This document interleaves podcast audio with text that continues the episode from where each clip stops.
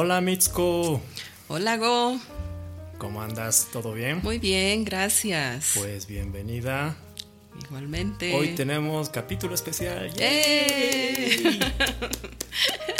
dinos, dinos, ¿de qué se trata? Mira, vamos a hacer una entrevista Mm.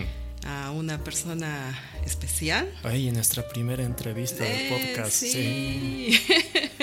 Nos da tanta alegría como nuestro primer suscriptor. ya tenemos cinco, creo, pero. Bien, ¿quién, quién viene? Mira, eh, es una persona que nos va a contar la historia de un emprendimiento de un inmigrante japonés ¿Mm? que llegó más o menos en 1936 ¿Ya? y logró el posicionamiento de una marca japonesa en Bolivia. Epa, 1936, mira. Vaya, vaya, ya rumbo al centenario. Imagínate. Preparándose. Vaya, qué bonito. Sí.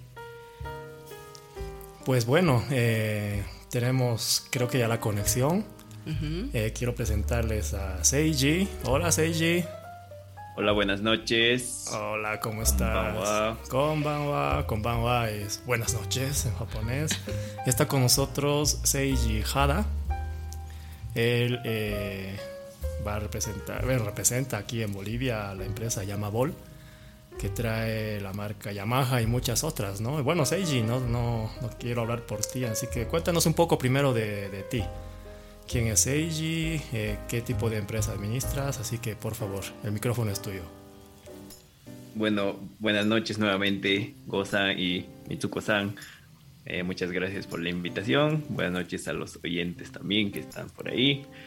Eh, muchas gracias por esta ocasión, ¿no? Para un poquito hacer y rememorar las eh, historias de lo que es Yamabol, como también personal mía siendo Nikkei, ¿no? Eh, bueno, mi nombre es Seiji Hada, soy Nikkei tercera generación. A medida que vaya explicando un poquito la historia de Yamabol también eh, podremos saber un poco más de las raíces, como también del negocio, ¿no? Ok, cuando dices Nikkei tercera generación, ¿tu abuelo o tu abuela eran japoneses? Correcto. Eh, básicamente los dos. Los dos, ¿no? eh. Mi abuelo y mi abuela, eh, ciudadanos japoneses, inmigran aquí a Bolivia en la década de los 30, 40. Y posteriormente eh, mi padre, ¿no? Nace Ya. acá, entonces el segunda generación. Y ya más tarde yo, al nacer, eh, marcamos tercera generación. Vaya. Entonces tú tienes cara de japonés. Por así decirlo, sí. Por En supuesto Japón que tiene. nadie preguntaba si era de otro país y aquí en Bolivia también muchos eh, me preguntan ¿no? si soy extranjero. Ah, muy bien. Ok, Seiji, cuéntanos un poco de, de la empresa. eh, ¿Quién la trajo? ¿Cómo, ¿Cómo nació acá en Bolivia? Muy bien. eh, bueno, es una historia interesante también, ¿no? Eh, Yamabol en realidad nace como un emprendimiento de mi abuelo. Ya. que, bueno, el nombre completo Augusto Toshio Hada Okada. El- mi abuelo llega a Bolivia en la década de los 30, en realidad, bueno, 1936 para ser más exacto, como eh, parte de un grupo de empleados que habían sido eh, llamados, ¿no? Por otra empresa a cargo del señor Ochai. Eh, bueno, eso tal vez puede ser tema para otro podcast. Básicamente un grupo, ¿no? De eh, empleados Ya, ya. llegaron aquí para trabajar, específicamente de Hiroshima, ¿no? Que es la prefectura que está en la isla principal de Honshu, en Japón. Ajá. Entonces mi abuelo es eh, originalmente de Hiroshima. Ya. Llega en la década de los 30, trabaja un tiempo ahí con el señor Ochiai y más tarde en la década de los 50, en el 54 para ser más exacto, eh, constituye su propia empresa llamada Bazar Ruby. Tal vez algunos se acuerden, está justamente estaba en la calle Yanacocha, ¿no? Calle Yanacocha. Bueno, para comercio. quienes no conocen La, La Paz, Paz. Potosí, Comercio y Anacocha, pues están a unas pocas cuadras de lo que llamamos kilómetro cero, que es donde está la plaza principal y el Palacio de Gobierno, el Parlamento, etcétera, ¿no? Entonces, la Plaza Murillo. Y en esa época, sí, la Plaza Murillo, gracias Mitsuko. Y en esa época, pues, hablamos esto en otro capítulo, era la zona donde si querías tener un negocio visible, tenías que estar en el centro, ¿no? Entonces tu abuelo prácticamente logró un buen, buen lugar, por lo visto. Bastante, sí, zona comercial, ¿no? En la época ahí se, se movía bastante el negocio, sobre todo este tipo de emprendeduría. Ya. Em, específicamente se enfoca en la importación de mercadería en general. Ya. Eh, telas, porcelana, juguetes, ferretería, de todo un poco, ¿no? Ajá. Las importaban. Entonces, eh, introdujo bastantes productos interesantes también aquí al mercado boliviano ya desde la época, ¿no? Excelente. Me dices 1954. 1954. Y él llegó antes de la Segunda Guerra. ¿Pasó seguramente la Segunda Guerra aquí en Bolivia? ¿O sabes cómo, cómo fue esa parte de su historia? Bueno, eh, así como muchos ¿no? inmigrantes de Japón, eh, sí, sucedió justamente eh, durante la Segunda Guerra. En el momento, como algunos sabrán, Bolivia también tiene órdenes, ¿no? De, bueno, no expulsar necesariamente, pero tiene la, la obligación de anunciar que los japoneses también pueden ser expatriados debido a que, bueno, Bolivia en ese entonces estaba obviamente en bueno, no solo Bolivia, Toda, Sudamérica, Latinoamérica estaba aliada a Estados Unidos. A Estados Unidos. A la alianza, ¿no? Y Japón era miembro del eje, ¿no? Sí. Entonces sí, Se, entiende, ¿no? Cómo fue el momento. Pero tu abuelo eh, se eh, quedó en Bolivia. ¿Cómo, ¿Cómo fue su historia? Mi abuelo se quedó en Bolivia, a diferencia de otros que fueron ya sea deportados o escaparon a otros países. Sin embargo, se quedó en Bolivia, pero eh, él se escapó y se escondió en las afueras de La Paz, ¿no? Ya. Eh, justamente eh, estaba escondiendo en la hacienda del señor Ochay. Ya, ya, ya, donde trabajaba. No me equivoco. Sí. sí y eh, estaba ahí escondiéndose, ¿no? Unos, unos años. Estaba eh, básicamente como, eh, sí, recluido ahí, escondiéndose para salvar su vida, ¿no? Hasta que lo acabó que nos cuentas debe ser común, ¿no? En muchas familias de aquella época. ¿Te acuerdas, Go, que comentamos en una de la parte de la historia? que muchos japoneses en esa época tuvieron que, que pasar eh, duros momentos y algunos eh, eh, tuvieron que dejar sus empresas, otros tuvieron que bueno, salir del país, cambiarse de nombre, nacionalizarse, etcétera, En el caso del señor Hada fue hasta la localidad de Zapaki, Zapaki, un momento. Eh, creo que es una zona famosa a pocas horas de la ciudad de La Paz donde hay buenos duraznos. Sí, duraznos y uvas, exacto. ok, ok, ya, ya, ya. Entonces ahí era la hacienda del señor Ochay, ¿no? Ah, mira. Mm. Sí, Mitsuko aquí es nuestra experta en muchas historias de Nikkei. sí, conocedora. Sí, sí, conocedora. ah, mira, ok, Seiji. Entonces, se ocultó, supongo que hasta que acabe la guerra, ¿no? Y unos tal vez ocho años después de la guerra, nueve, ya logró su iniciativa, ¿no? Exacto. Ya. Una vez que, bueno, eh, pasó todo el tumulto y ya muchos eh, pudieron retornar o tratar de retomar la vida cotidiana, eh, es cuando mi abuelo decide retornar a La Paz y como mencioné en el 54, constituye esa eh, empresa unipersonal, el Bazar Rubí, ¿no? Rubí, ya. De la que estamos mencionando, sí. Entonces es a partir de ese entonces que empieza a florecer, digamos, el negocio, ¿no? Ya. Eh, de manera más eh, tranquila, por así decirlo.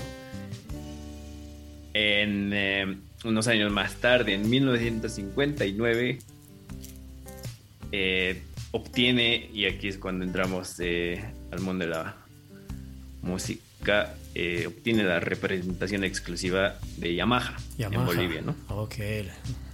Como ustedes saben, Yamaha es una, o tal vez la empresa más grande, ¿no? Manufacturera de instrumentos musicales en el mundo. Porque ellos se producen desde, eh, bueno, pianos, obviamente, hasta ahora ya incursionan, ¿no? Al software para producción musical, entonces cubren toda esa área. Ya. ¿Y sabes qué fue lo primero que trajo? Que no creo que haya entrado directamente a los pianos. No sé cómo, cómo, ¿sabes ese dato? Me da mucha curiosidad. Bueno, con la, el conocimiento que tengo, ¿no? Y hablando con, con mis padres también, en realidad eh, fuimos los primeros en introducir eh, los primeros órganos. Órganos. De, de fuelle. Oh, o armonios, ¿no? Como se les llama también. Eh, más específicamente para el uso en las iglesias evangélicas. Ya, ya.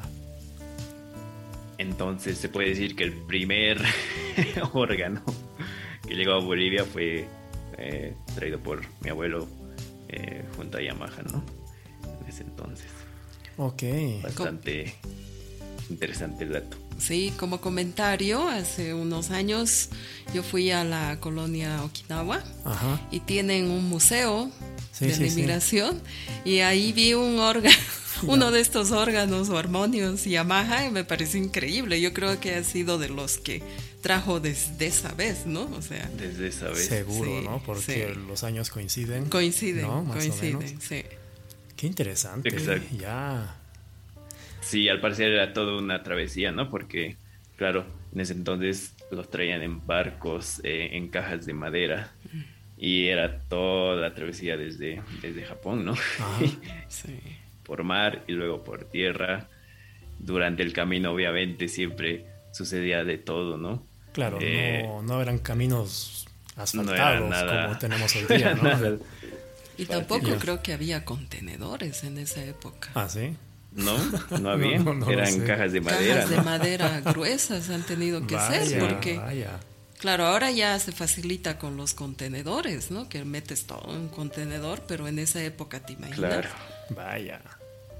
Así que bueno, tienen el registro de estos primeros instrumentos y supongo que reemplazó su bazar por esto o, o vendía, qué sé yo, abarrotes e instrumentos en el mismo lugar. Bueno, al ver que la demanda eh, era buena para los órganos. Posteriormente decidieron enfocarse en traer más instrumentos musicales, ¿no? Y es ahí donde empiezan a importar guitarras, eh, instrumentos de percusión, de viento, otros tipos de teclados. Y eh, se decide, claro, enfocarse a eh, instrumentos musicales, por ende, incluso el nombre cambia. Eh, ya no es Bazar Rubí, ahora es eh, Yamaha Bolivia, ¿no? El primer nombre. Yamaha Bolivia. Por lo que justamente tenían la representación exclusiva de Yamaha. es más si no me equivoco, es posible también que hayan importado algunas motocicletas Yamaha, ¿no? Ah, ya, ya. Como Justo prueba. te iba a preguntar eso, ¿no? Sí.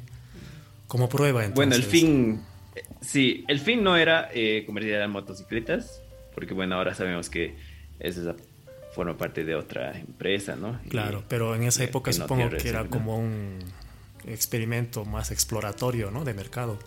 Al parecer sí. no tengo mucho detalle de eso, pero posiblemente eh, incluso se introdujeron las primeras motocicletas eh, aquí a Bolivia. Qué interesante. Es que Yamaha en Japón produce, además de instrumentos, bueno, la empresa, ¿no? Que es gigante, eh, produce también motocicletas, motores fuera de borda. Es un grupo de hecho, para la gente que no es amante de la música, mm cuando uno dice Yamaha, se imagina los motores de alta, alto desempeño de Toyota, por ejemplo, ¿no? Que usan sus autos.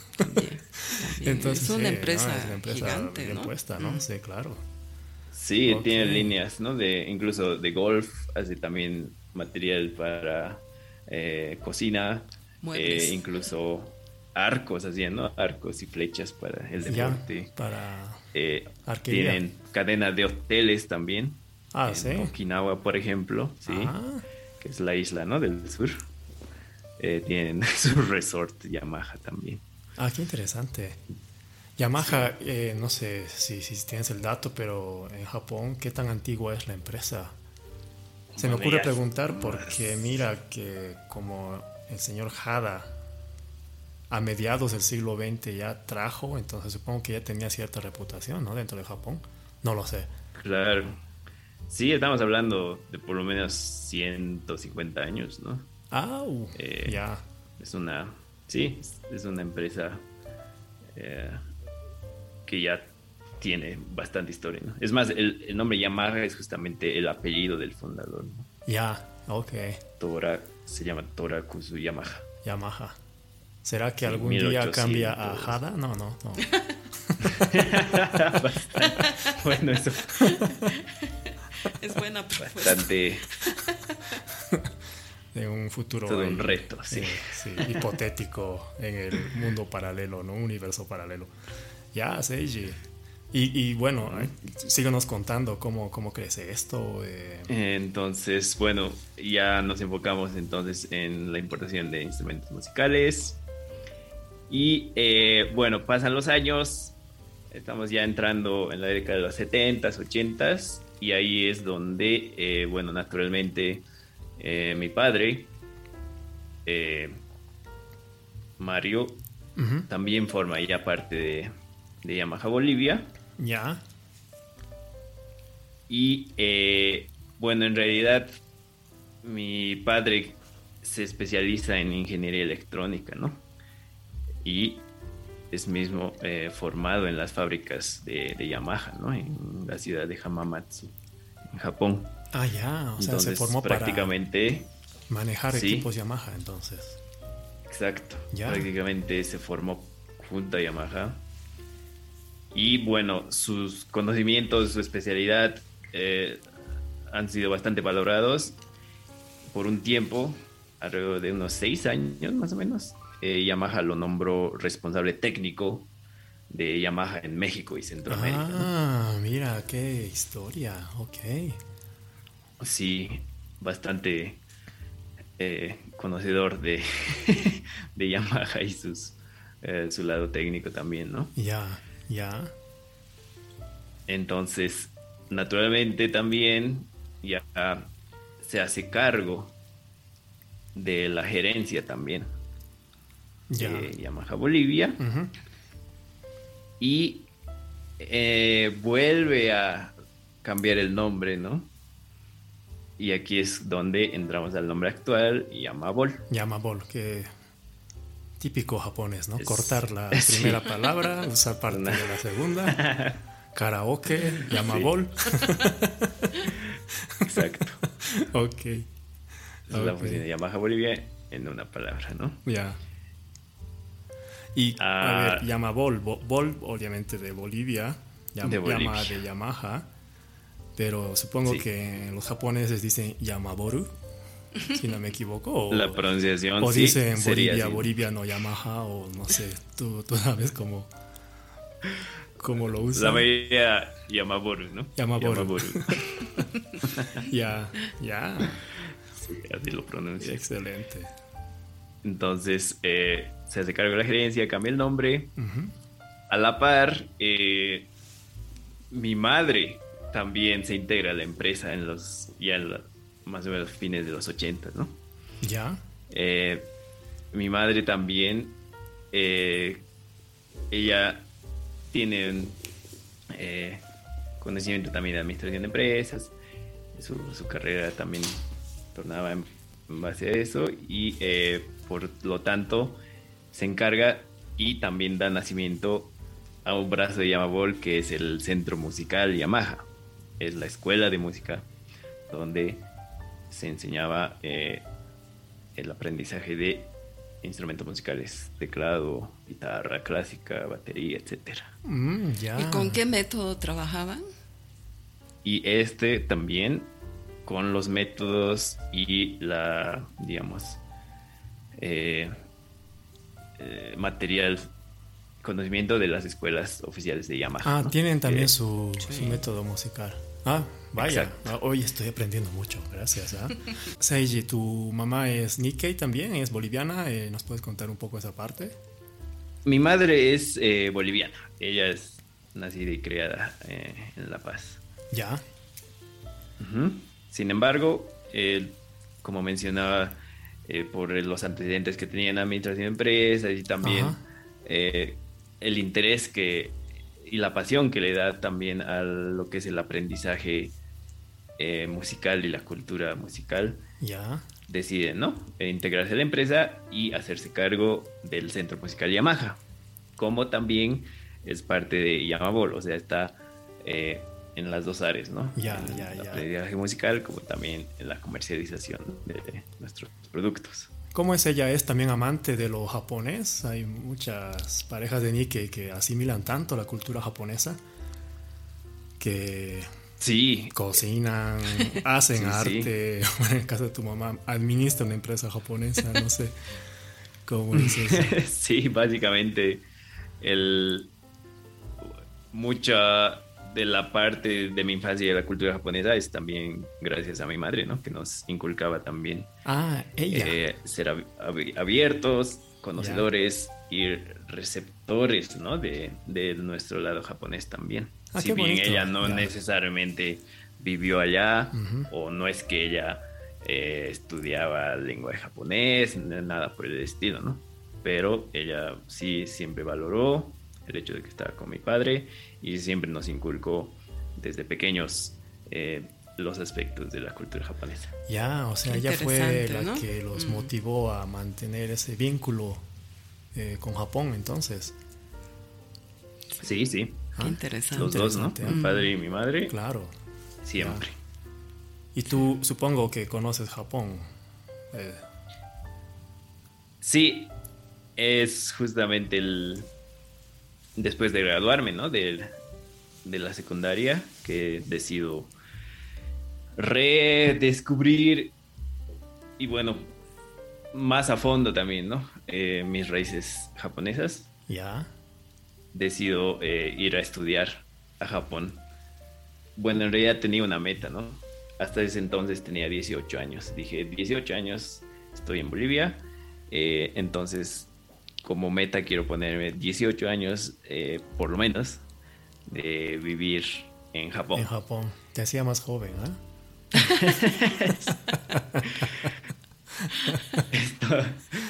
tenía esa pequeña visión también, por eso también eh, me animé a, irme a estudiar, ¿no? A, Japón. ¿Qué estudiaste en Japón?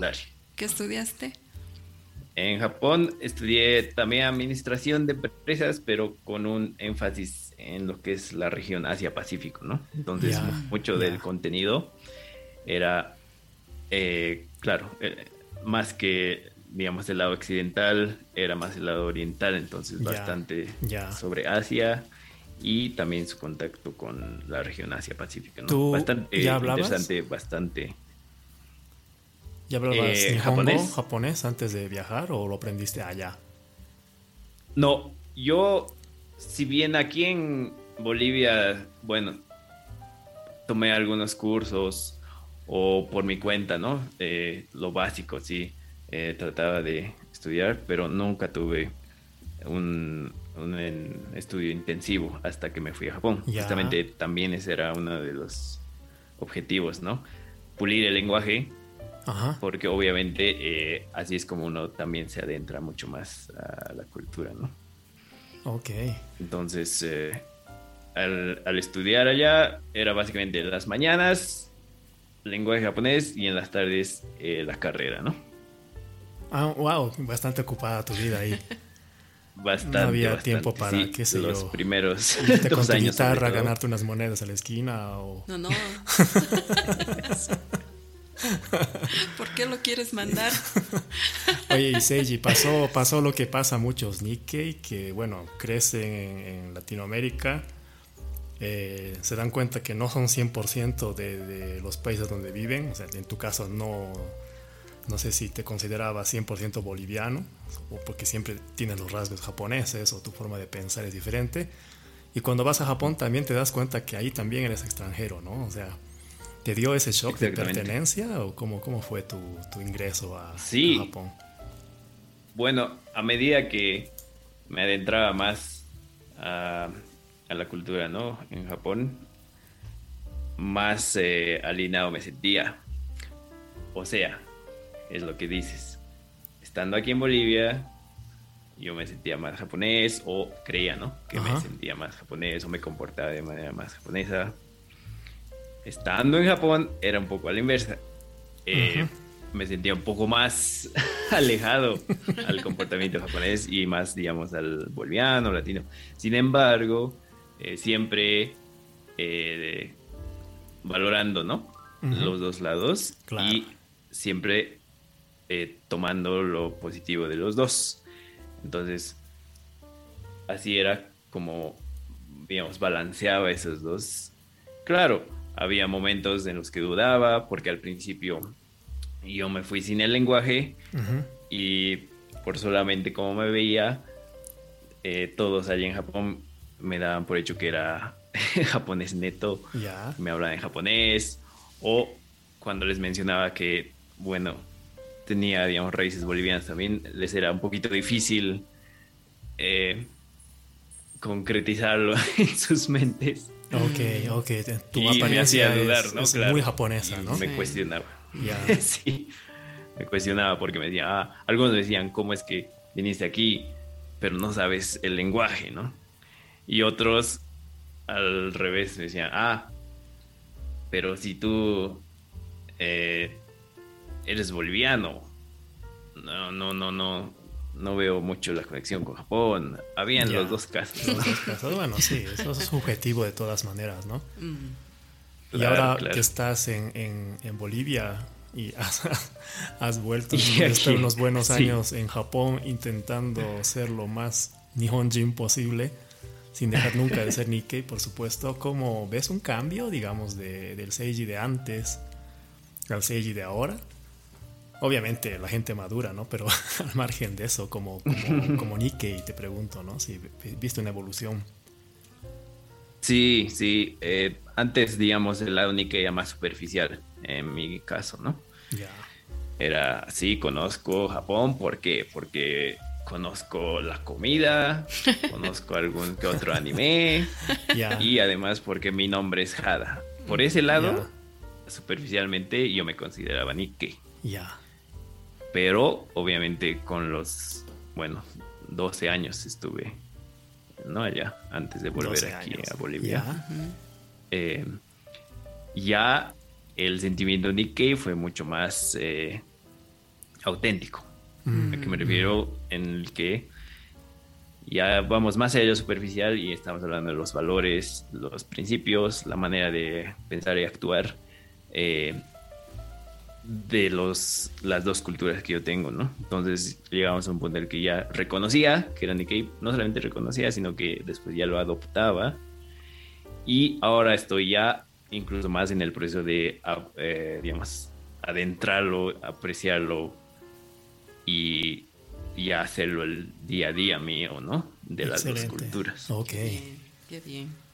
No, bueno, de eso hablamos mucho con Mitsuko, ¿no? Mm. Que el Nikkei al estar ahí como viviendo dos mundos simultáneos toda su vida, es un buen ejemplo de, cómo una mentalidad así mezclada eh, puede servir para abrir puertas ¿no? entre culturas. Tú te sientes así, como eh, con esa capacidad de comprender más cosas tal vez, o ver otras cosas que no ve la otra gente y intentar utilizar eso a favor de una construcción de mejores sociedades o lo tomas para ti? ¿Cómo, cómo es tu mentalidad en ese aspecto?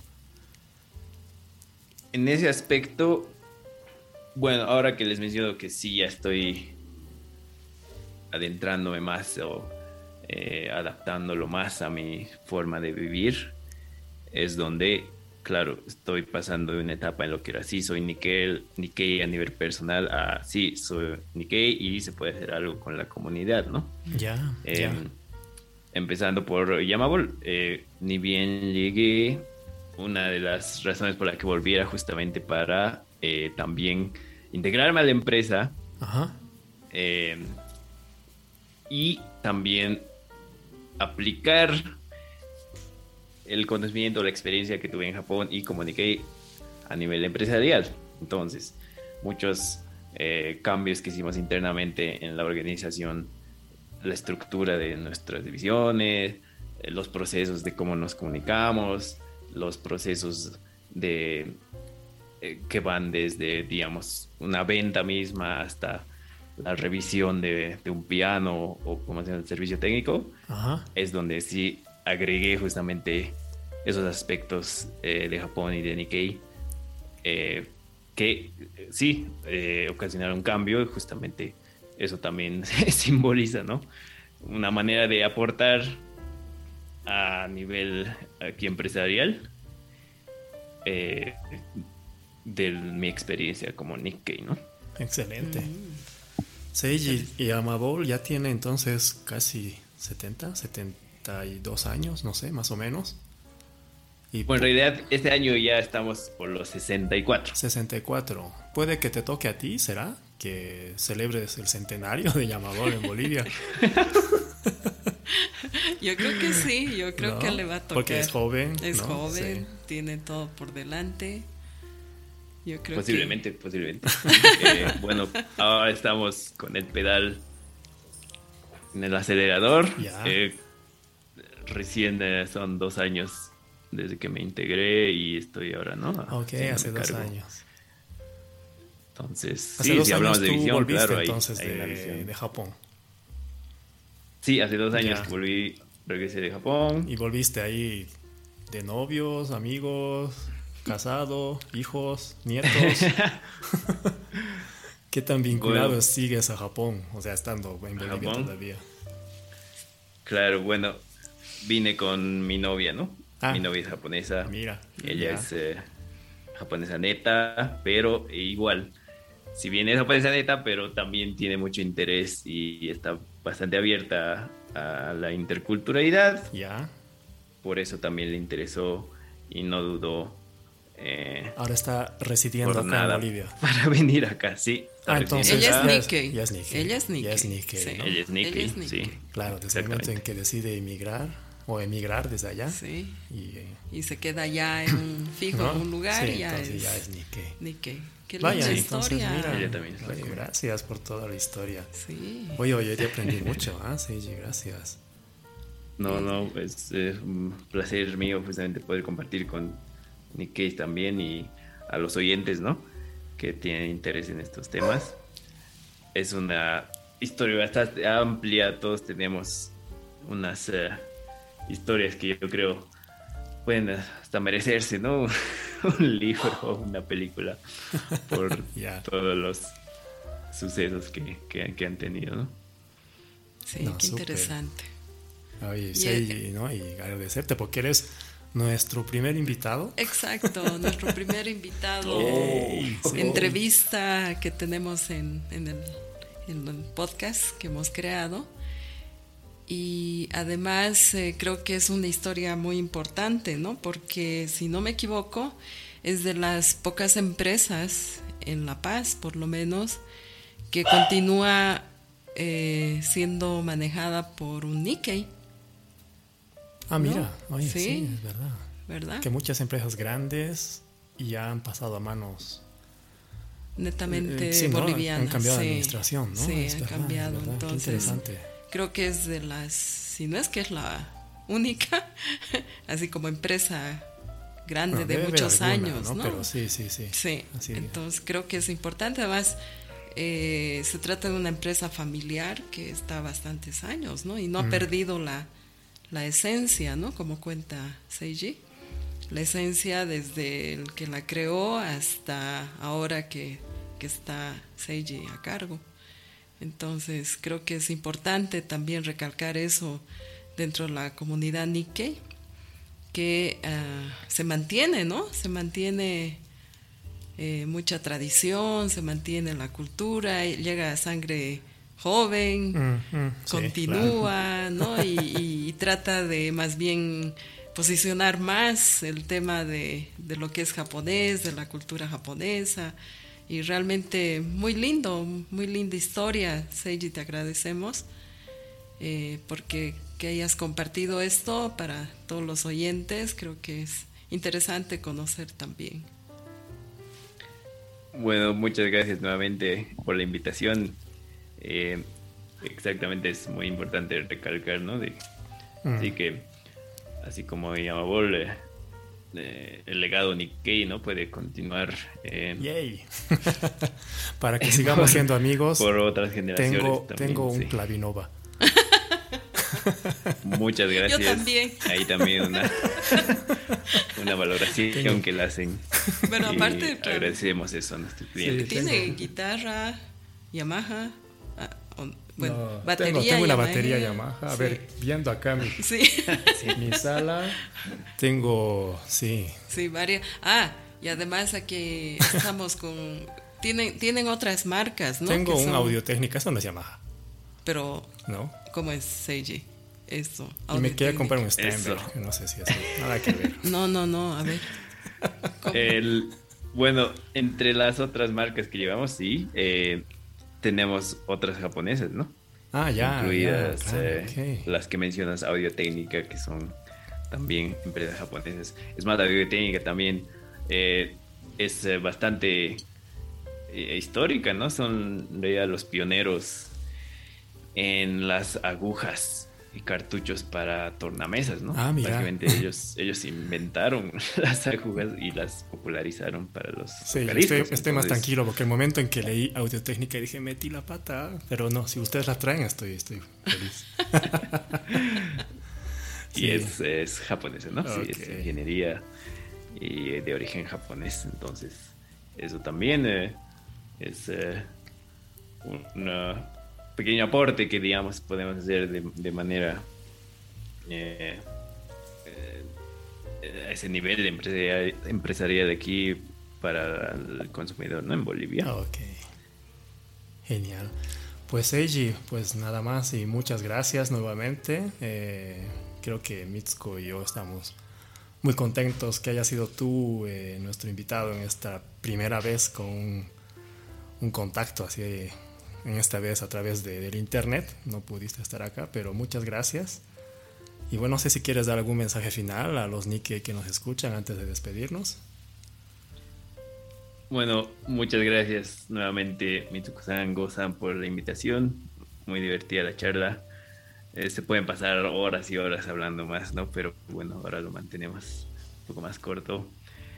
Respecto al mensaje, bueno, muy importante y es lo que yo valoro, ¿no? O- El, el día a día también, que es el hecho de comuniqué o incluso como alguien que tenga diversidad cultural, muy importante de, bueno, aceptar el hecho de que uno tiene esa diversidad y, e ir más allá, ¿no? Es lo que yo hago. Sí.